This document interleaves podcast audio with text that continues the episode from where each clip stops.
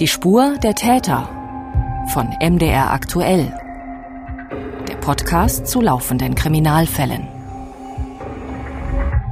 Herzlich willkommen zu einem Fall aus Sachsen-Anhalt, der deutschlandweit für Aufsehen gesorgt hat. Anfang Juli 2021.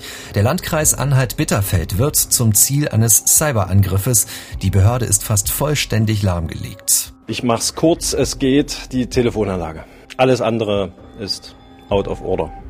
Ja, leider, momentan. Das ist der neue Landrat Andy Grabner. Er hat das Amt mitten in dieser Krise übernommen und sein Vorgänger hat es mit diesen Worten kommentiert. Die Situation ist beschissen, aber nicht hoffnungslos wie man das auch immer nennt. Es ist auf jeden Fall ein Katastrophenfall, der ausgerufen wurde. Und zwar der erste behördlich ausgerufene Katastrophenfall in Deutschland aufgrund eines Hackerangriffs. Ich bin Felix Gebhardt, arbeite bei MDR aktuell und ich bespreche diesen Hackerangriff und seine Folgen mit meinem Kollegen David Kopp von der MDR Fahndungssendung Kripo Live. Hallo David. Hallo Felix. Es geht um eine sogenannte Ransomware-Attacke auf den Landkreis Anhalt-Bitterfeld. Das ist so eine Art digitaler Erpressungsversuch und wer dahinter steckt, das ist auch für die Ermittler beim Landeskriminalamt jetzt nicht ganz so einfach herauszufinden. Also wir haben in diesem Bereich viele unterschiedliche Tätergruppen. Ähm, und die Tätergruppen sind, ähm, ja, ich sag mal, so arrogant, dass sie im Darknet auch sich damit brüsten auf ihren ähm, Blogs, dementsprechend, wen sie alles angegriffen haben. Das ist Matthias Matschos, Cybercrime-Ermittler beim LKA Sachsen-Anhalt. Und weitere Fachleute kommen heute zu Wort. Ein IT-Experte, der beim Bundesinnenministerium für Informationstechnik zuständig gewesen ist. Und eine sogenannte ethische Hackerin, die kann uns mehr zu den möglichen Täterinnen und Tätern sagen. Dieser Hackerangriff hat also den ersten Cyberkatastrophenfall bei uns in Deutschland ausgelöst, hier in Mitteldeutschland. Wir müssen vielleicht erstmal kurz erklären, was das eigentlich bedeutet. Ja, Katastrophenfall ist vielleicht erstmal so eine formelle Sache, würde ich sagen. Die gibt dem Landrat die Möglichkeit, schneller zu entscheiden und Hilfe anzufordern, also auch die Bundeswehr zum Beispiel. Das kennen wir auch noch viel augenscheinlicher von der Flut im Juli in Nordrhein-Westfalen und Rheinland-Pfalz. Damit konnte die Hilfe dann zentral organisiert werden und eben schneller gehandelt werden. Und wir sprechen von einem Hackerangriff oder einer Hackerattacke, auch Cyberattacke ist da so ein Begriff, der in unserem Fall benutzt wird. Das sind aber alles Begriffe, die nicht so richtig treffend beschreiben, was da eigentlich passiert ist. David, du hast dich schon oft mit Täterinnen, Tätern im digitalen Raum beschäftigt. Es geht hier ja offensichtlich auch nicht nur um Kleinkriminelle oder Jugendliche, die da mal was ausprobieren wollten, oder? Nee, ganz sicher nicht. Und das wird auch von den Ermittlern ganz klar der organisierten Kriminalität zugeordnet. Also das sind hochkriminelle Strukturen Strukturen, sagt das Landeskriminalamt in Magdeburg. Es geht im Prinzip um eine Erpressung, die im digitalen Raum stattfindet. Das nennt man Ransomware-Attacke. Ein Kunstwort, das leitet sich vom englischen Begriff Ransom für Lösegeld ab und verdeutlicht, was da passiert. Nämlich ein Programm sperrt zunächst den Computer, dann vielleicht auch das ganze Netzwerk, an dem der Computer hängt und anschließend wird ein Lösegeld verlangt, also Geld dafür, alles wieder zu entsperren, um wieder auf die Daten zugreifen zu können. Das hat uns Matthias Matschos genauer erklärt. Der ist Kriminaloberkommissar und Ermittler im Bereich Cybercrime. Die Tätergruppen hinterlassen meist in dieser Erpresser, in dem Erpresserschrein auf den Rechnern die sogenannte Ransom Note. Und der Ransom Note selber, ähm, entweder kann man in dieser schon erkennen, welche Tätergruppierung es ist, oder wenn man dieser Ransom Note ins Darknet folgt, also dem Link äh, dementsprechend ähm, anklickt und eine Folge leistet, wird man spätestens dort in der Ransom Note in dem Erpresserschreiben feststellen, wie hoch die Lösegeldforderung sein wird und welche Tätergruppierung dementsprechend dahinter steckt. Das ist wirklich wie eine Art Visitenkarte digital, wo man dann sehen kann, alles klar, es war die jeweilige Tätergruppe. Derzeit haben wir äh, R-Evil, eine ganz große Tätergruppe, die sehr, sehr viel äh, Schaden anrichtet und wir haben äh, in letzter Zeit hatten wir noch ähm, Doppelpaymer. Und im Fall Anhalt Bitterfeld soll eine Gruppe namens Pay or Grief dahinter stecken, so schreibt das die Süddeutsche Zeitung. Also auf Deutsch zahle oder trauere. Und diese Gruppe soll seit Mai aktiv sein. Die Täter versuchen ihre digitalen Spuren zu verwischen und weitgehend anonym unterwegs zu sein, hat uns das LKA gesagt. Also es geht um anonymisierte Kommunikation im Darknet. Die Daten werden über eine Vielzahl von Servern geleitet, die sie mit ausgespähten Kontakt- und Kreditkartendaten anmieten und zumeist nur für eine kurze Zeit nutzen. Also man kann davon ausgehen, dass da ein gewisses Know-how dahinter steckt, auch eine Technik, eine Infrastruktur um überhaupt in Kürze dieser Zeit diesen Schaden anzurichten? Ja, also ein Schaden, ein hoher wirtschaftlicher Schaden zunächst für die Verwaltung selbst, der da angerichtet wurde. Im Landkreis Anhalt-Bitterfeld, in dem das passiert ist. Wir sprechen hier vom 6. Juli 2021. Ja, das ist der Tag, an dem bekannt gegeben worden ist, dass mehrere Server des Landkreises Anhalt-Bitterfeld mit einer sogenannten Ransomware infiziert wurden. Dabei wurden Daten so verschlüsselt, dass die Mitarbeiter sie nicht mehr nutzen konnten, auch die Administratoren konnten da nicht helfen. Also das ganze IT-System wurde lahmgelegt und dann ein Lösegeld gefordert.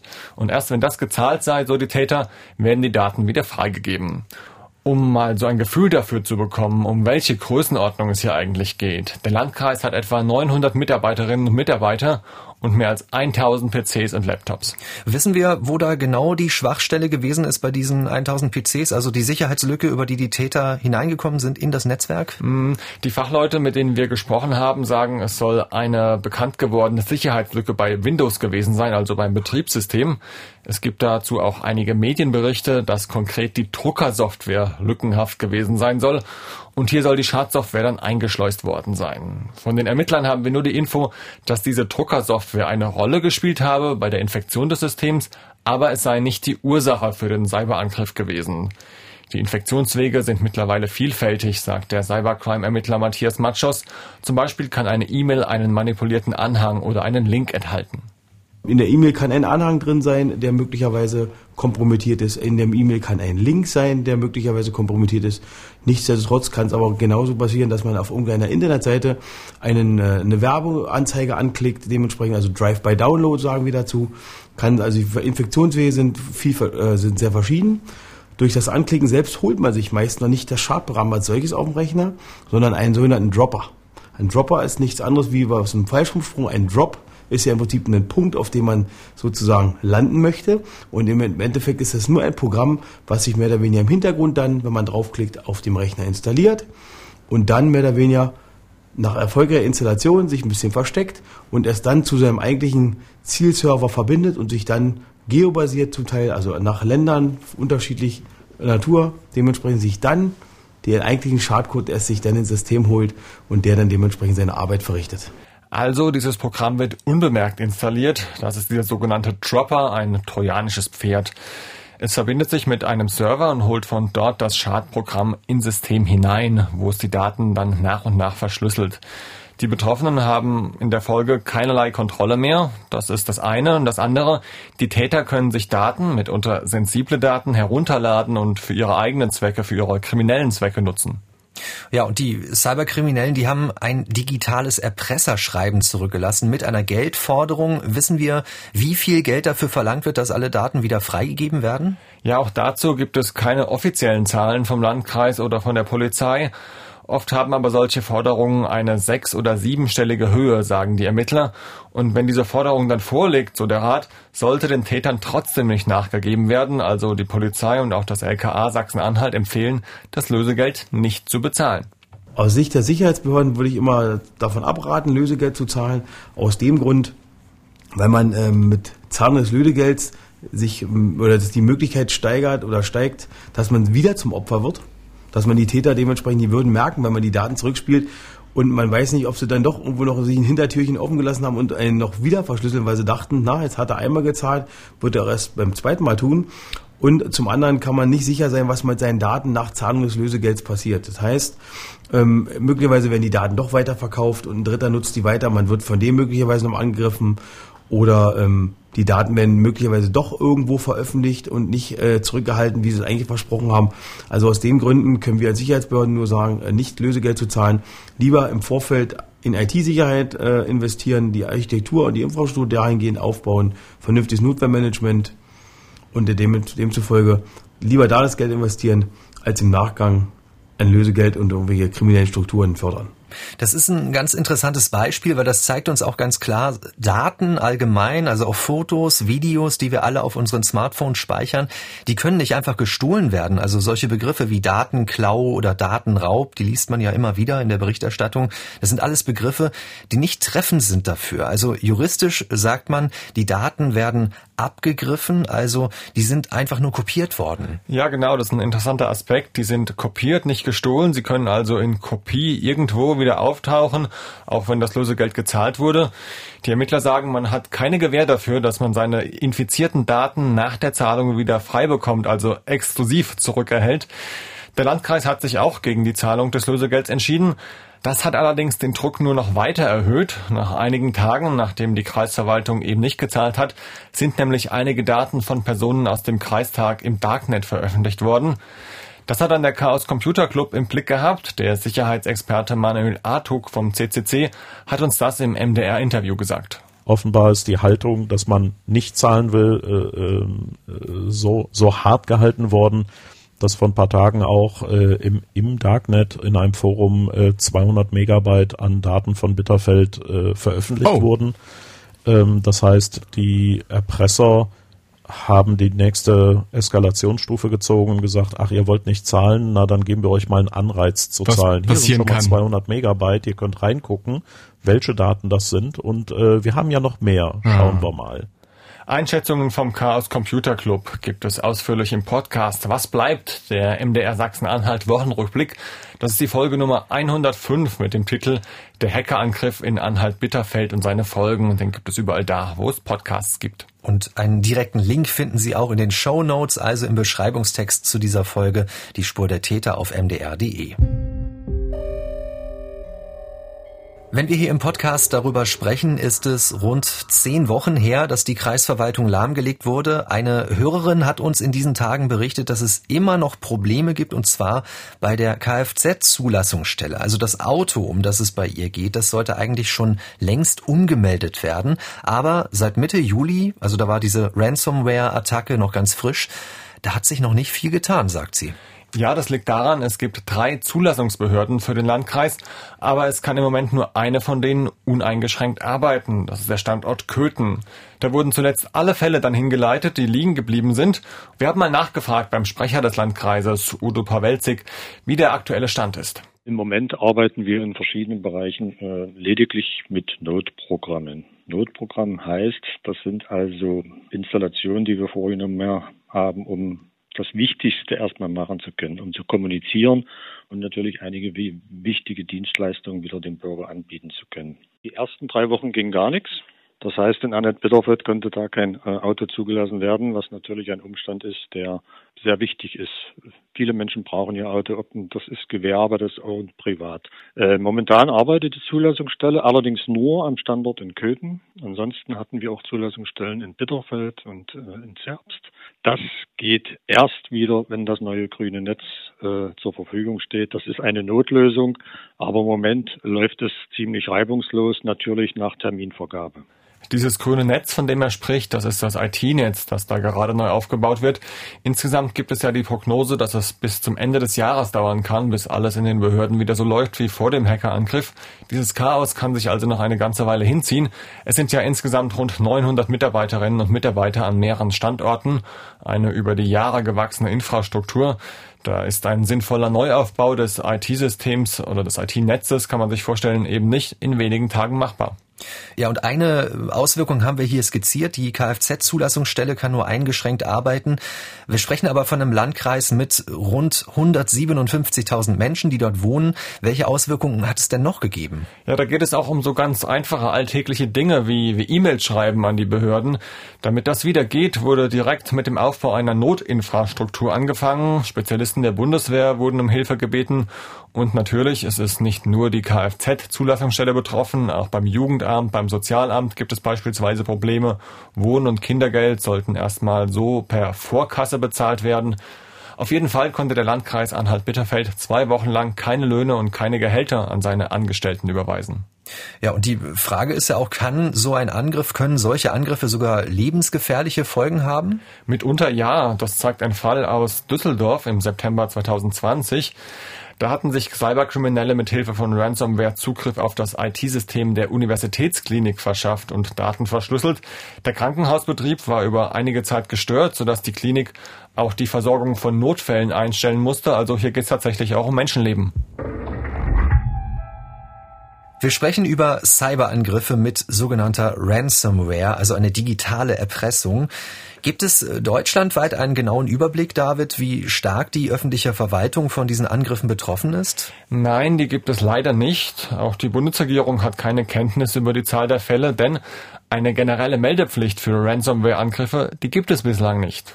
Dazu gab es auch eine Anfrage an das Bundesinnenministerium und Recherchen vom Bayerischen Rundfunk und von Zeit Online, auch bei den Innenministerien der Länder.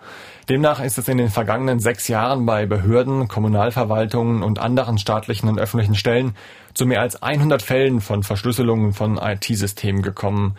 Die Gesamtzahl jedoch, die könnte deutlich höher liegen, denn mehrere Länder wie Nordrhein-Westfalen, Berlin und Hessen, die haben dazu keine konkreten Angaben gemacht. Unser Fall in Anhalt-Bitterfeld wird ja nun beim Landeskriminalamt in Magdeburg untersucht. Die Ermittler dort gehen von einer Zunahme solcher Attacken aus. Das hat uns der LKA-Sprecher Kriminalrat Michael Glocke gesagt. Also konkrete Zahlen können wir dazu nicht benennen, weil Ransomware ganz einfach statistisch nicht äh, explizit erfasst wird. Aber wir verzeichnen natürlich äh, ein hohes Aufkommen an Anzeigen. Im Rahmen unseres täglichen Monitorings stellen wir das äh, fest und wir gehen davon aus, dass es eine äh, hohe Dunkelziffer gibt, weil natürlich äh, sehr viele ähm, Reputationsschaden äh, für sich vermeiden wollen und deshalb also nicht den Gang äh, zur Polizei wählen. Wir empfehlen immer, derartige Straftaten anzuzeigen und äh, die Erfolge zeigen auch gerade bei dieser Kriminalitätsform, dass sich eine Anzeige auf jeden Fall lohnt. Also interessant, was er sagt, äh, die Angst vor Reputationsschäden. Das heißt, da gehen möglicherweise einige Unternehmerinnen oder Unternehmer vielleicht auch aus Scham gar nicht zur Polizei, um das anzuzeigen und zahlen lieber das Geld. Ja, ganz genau. Also aus Angst, dass dann auch noch ein Image-Schaden dazukommt, dass das Ansehen leidet. Und wir haben ja auch schon gesagt, es geht da meistens um Eurobeträge in sechs- und siebenstelliger Höhe. Es gibt auch eine Analyse der Allianz Industrie Versicherungstochter AGCS, die hat die Lösegeldsummen weltweit zusammengefasst. Also fast eine halbe Million Fälle wurden in dieser Analyse gezählt und die geforderte Lösegeldsumme beläuft sich demnach auf mindestens 6,3 Milliarden US-Dollar. In unserem Fall in Anhalt-Bitterfeld wissen wir leider nichts Genaues. Dazu sagt die Polizei wegen der laufenden Ermittlungen nichts. Und die Ermittlungen werden wahrscheinlich auch noch eine ganze Weile andauern, denn es geht ja um weltweit organisierte Kriminalität. Oft muss man dazu Anfragen im Ausland stellen, häufig ist das mit Rechtshilfeersuchen verbunden. Und ein weiteres Problem sind die enormen Datenmengen, die da gesichtet werden müssen. Wir schauen hier ganz genau auf Sachsen-Anhalt, auf einen Landkreis und man fragt sich vielleicht auch, warum hat es ausgerechnet diesen Landkreis getroffen? Das ist eine der vielen offenen Fragen und die haben wir mit einem IT-Fachmann besprochen, der auch mal für die Bundesregierung gearbeitet hat. Ja, genau, das ist Martin Schallbruch, der ist Experte für IT-Sicherheit in Unternehmen und Behörden, ehemaliger Abteilungsleiter für Informationstechnik im Bundesinnenministerium. Nach seiner Erfahrung suchen sich Cyberkriminelle, die Erpressungstrojaner in Umlauf bringen, inzwischen jede Art von Organisation, nicht nur die großen Unternehmen, bei denen es besonders viel zu holen gibt, sagt Martin Schallbruch. Erfahrungsgemäß sind die kleinen und mittelgroßen Organisationen, sowohl Unternehmen als auch Behörden, schlechter geschützt als große Einrichtungen, die viel mehr Aufwand treiben, um ihre Netzwerke vor dem Eindringen von Außenstehenden zu schützen. Und insofern würde ich jetzt gar nicht sagen, dass die Kreisverwaltung Anhalt-Bitterfeld, weil sie eine spezielle Behörde ist, ähm, besonders getroffen worden ist, sondern weil sie eine eher kleinere Einrichtung mit gleichwohl sensiblen Daten ist und deshalb scheinbar ein geeignetes Erpressungsopfer. Und ein Problem sei auch, so Schallbruch, dass es für die Kommunen in Deutschland, also für die 11.000 Städte, Gemeinden und Kreise, keine deutschlandweit geregelten verbindlichen Anforderungen an ihre IT-Systeme gibt. Auf Bundes- und Landesebene gibt es das bereits.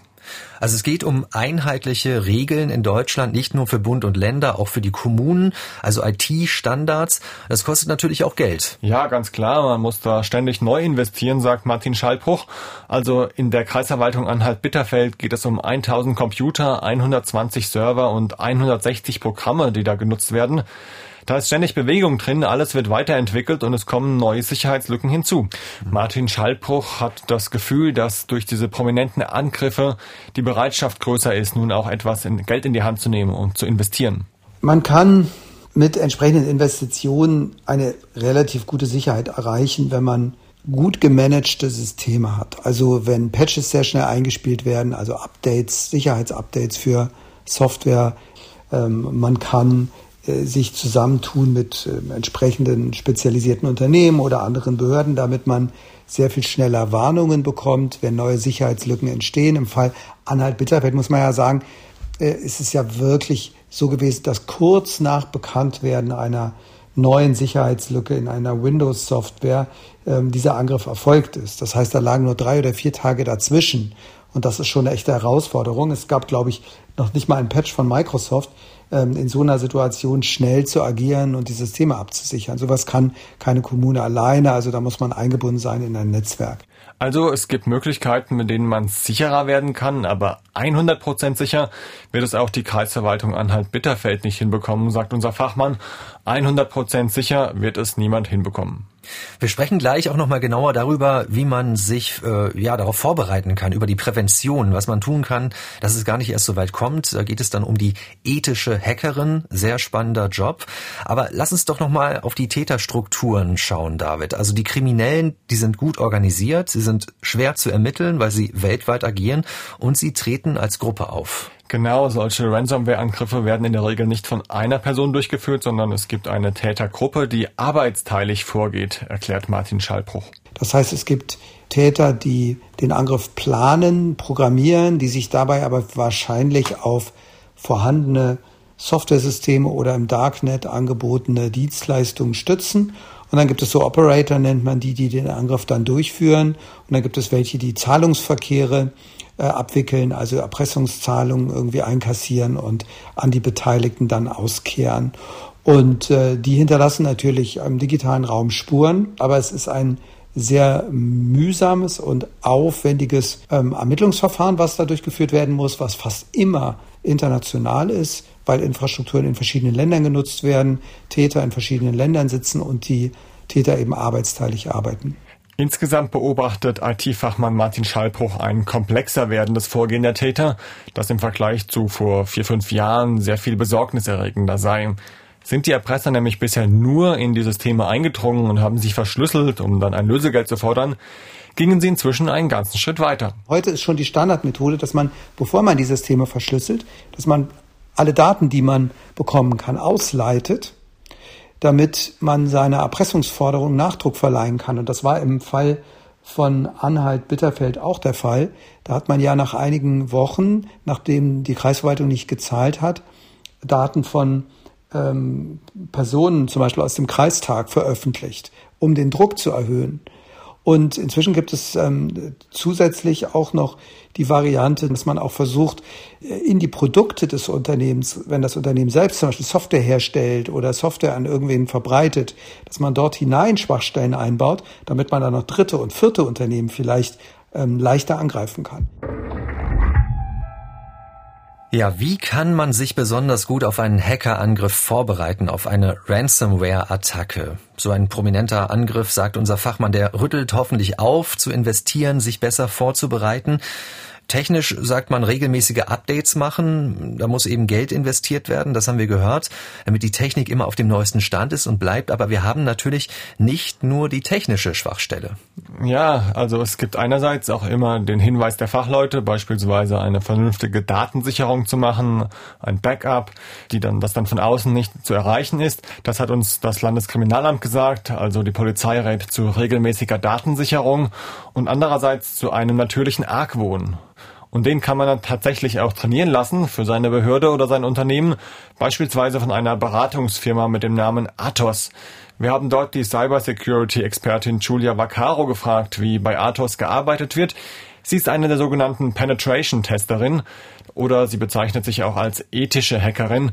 Also das bedeutet, sie testet ein Unternehmen auf die Möglichkeit, auf das Risiko, dass es gehackt werden kann. Als Penetration-Testerin oder auch ethische Hackerin mache ich im Optimalfall genau das, was auch ein böswilliger Angreifer macht. Ich nutze die, gleichen, die gleiche Software, ich denke hoffentlich genau gleich und nutze die gleichen Wege rein. Im ersten Schritt wird es eigentlich immer darauf beschränkt, dass man IT-Systeme, Webseiten, mobile Applikationen oder ähnliches hackt. Das Ganze ist aber noch ein bisschen weiter zu betrachten. Auch Menschen können gehackt werden. Das Ganze nennt sich dann Social Engineering. Also das ist auch ein ein Vektor, den man immer betrachten muss. Also sie spielt da auf diese Gefahr an, dass Mitarbeiterinnen und Mitarbeiter bedenkenlos auf einen Link in einer E-Mail klicken und darüber das Netzwerk infiziert werden kann. Ja, und noch mehr. Es geht da auch um die psychologische Frage, wie ich Menschen besonders gut austricksen kann, um an Passwörter oder Informationen zu kommen, die eben nicht für die Öffentlichkeit bestimmt sind. Also das Ausnutzen der Schwachstelle Mensch, das beschreibt sie als Social Engineering. Das bedeutet, die Hacker suchen sich ein Opfer heraus, das in einer Firma arbeitet, die sie ins Visier genommen haben.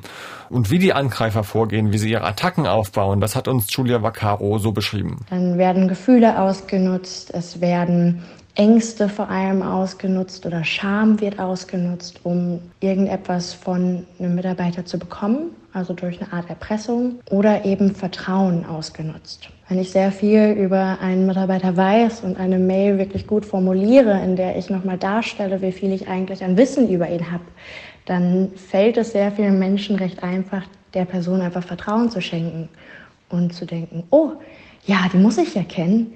Und dann gibt die Person mir weitere Informationen über was auch immer. Also kommt man vielleicht nicht direkt an ein Passwort, aber da gibt es einiges.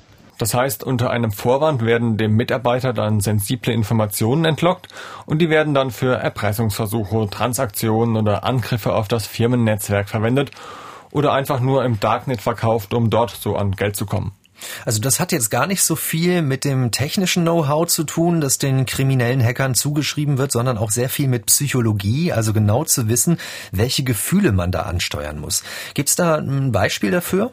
Also wer sich schon mal mit Spam-Mails beschäftigt hat, und das werden ja die meisten gewesen mhm. sein, ähm, und da in den Spam-Ordnern die Betreffzeilen gelesen haben, äh, die werden sicher diese Gewinnversprechen kennen. Du hast eine Million Euro gewonnen oder ein äh, falscher PayPal-Link mit dem Hinweis, da hätte sich jemand versucht, in den Account einzuloggen aber das sind alles Massen-E-Mails. Dagegen gibt es auch die persönlich zugeschnittenen E-Mails, also das ähm, individuelle, sozusagen das individuelle Spammen, sagt Julia Vaccaro. Und dafür wird erst einmal von den Angreifern genau recherchiert. In den sozialen Medien, auf Google, in bestimmten Internetforen. Es gibt so viele Daten über Personen. Und man kann relativ einfach auch zurückführen, wo die Person arbeitet, beziehungsweise von der Firma, die man angreifen möchte, zurückführen, welche Leute da vielleicht von Interesse wären, wenn man Zugriff auf die Infrastruktur der Firma haben möchte. Nehmen wir mal ein Beispiel, wenn ich jetzt die Adresse gefunden habe über irgendeine Wohnungsannonce oder ähnliches und in der E-Mail schreibe, hey, Entschuldigung, ich habe nur deine, deine Arbeits-E-Mail gefunden, ich bin die Nachbarin von gegenüber rechts, ich habe mich ausgesperrt, kannst du mir mal sagen, wann du heute zu Hause bist? Dann antwortet man, auch wenn man den Namen vielleicht nicht zuordnen kann, vielleicht weil es einem auch unangenehm ist, dass man den Namen gerade nicht zuordnen kann, vielleicht doch recht schnell und gibt die Informationen über, wann man zu Hause ist. Das ist schon eine recht ja, sensible Zeit und da eine sensible Information und damit kann man dann vielleicht noch weiteres anstellen. Julia Vaccaro sagt auch, seitdem die Corona-Krise uns alle sehr beschäftigt, seitdem viele Leute von zu Hause aus arbeiten, hat sich dieser Angriffspunkt auch noch weiter verstärkt, weil wenn die Mitarbeiter nicht mehr an einem Ort sind, den man sichern kann, sondern an ganz vielen in ihrem Heimnetzwerk mit vielleicht unsicheren Passwörtern oder mal in einem Café, in einem öffentlichen Drahtlosnetzwerk, dann kann da recht schnell viel passieren. Bei dem IT-Berater Athos merkt man auf jeden Fall, dass viele neue Kunden dazukommen, viele Firmen sich dafür interessieren, was man machen kann, um sich gegen Angriffe zu schützen oder vielleicht einfach die Mitarbeiterinnen und Mitarbeiter zu schulen, zu sensibilisieren, was eine Phishing-Mail ist, also eine E-Mail, die fälschlicherweise unser Vertrauen erwecken möchte und wo man eben aufpassen sollte. Also daran abzulesen, der Wunsch nach mehr IT-Sicherheit, sowohl technisch als auch im Bereich der möglichen Schwachstelle Mensch. Das alles kostet natürlich Geld und wir haben das hier ein bisschen skizzieren können an der Stelle, was möglich ist im Bereich Prävention und in dieser Folge, was leider auch möglich ist von Seiten der Ransomware-Angreifer, die in Anhalt-Bitterfeld zugeschlagen haben. Eine Online-Erpressung mit weitreichenden Folgen. David Kopp, ich danke dir für die vielen Informationen. Sehr gerne. Wenn Sie Fragen haben oder Feedback, dann schreiben Sie uns gerne eine E-Mail an die-spur-täter mit ae.mdr.de. In zwei Wochen bekommen Sie hier an dieser Stelle wieder eine neue Folge, dann mit einem abgeschlossenen Fall. Es geht um einen Fall aus einem Tagebau bei Leipzig. Da wurde 1994 ein Skelett gefunden. Jahrelang blieb die Identität des Toten offen. Erst als das FBI das Gesicht rekonstruieren kann, wissen die Ermittler, wer der Tote ist und finden so auch seine Mörder. Mehr dazu in der neuen Folge am 1. Oktober. Ich bin Felix Gebhardt, sage danke fürs Zuhören, bis zum nächsten Mal. Sie hörten Die Spur der Täter. Den Podcast zu laufenden Kriminalfällen von MDR aktuell.